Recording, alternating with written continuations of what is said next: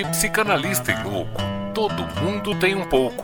Reflexões com o Dr. Marcelo Veras.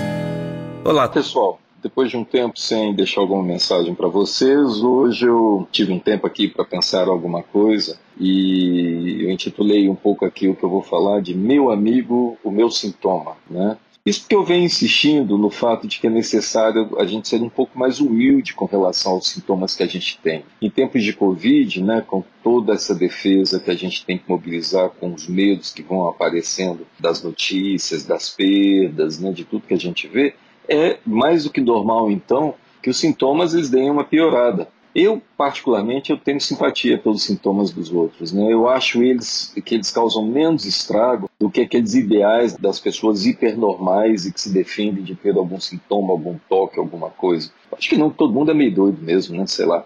Convivemos com esse sintoma nosso né, como um sapato meio apertado, né, mas que a gente tem que usar para ir para o trabalho e eu dou como experiência assim, algo que aconteceu na minha própria juventude, quase que um memorial de um gozo masoquista da minha infância, né, da minha juventude. É que eu ia para a escola de ônibus, só que a sola do meu sapato começou a ceder. E não era um sapato comum, era um coturno desses do colégio militar. Aos poucos, um dos preguinhos que fixava o calço furou essa sola e começou a entrar no meu pé. Tudo bem, só que eu passei seis meses evitando pisar no prego que furava o meu pé, mas usando o mesmo sapato. Né? Éramos nós dois ali, o prego e meu pé. E sabe que no final eu não via isso como um grande sofrimento, e sim como a minha cota de prego diária da minha adolescência. Eu só percebi que algo estava muito errado quando minha mãe, horrorizada com o furo escavado no meu pé, me disse que eu tinha que comprar um outro sapato.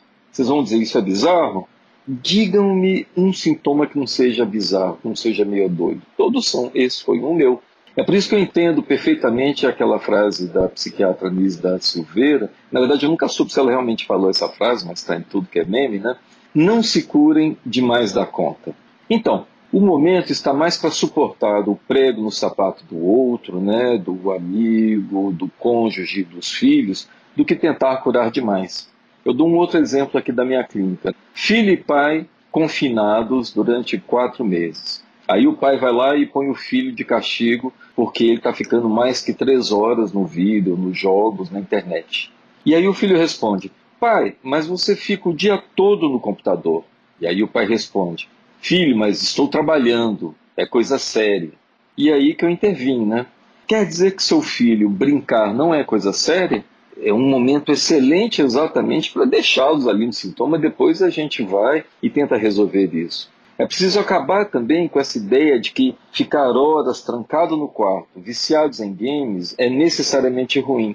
Pode até ser, mas é exatamente o que a maioria dos pais estão fazendo hoje, colados o dia inteiro no computador. Sim, os filhos vão fazer sintomas, vão se trancar, vão comer menos, não vão conseguir estar à altura que deveriam estar na escola virtual.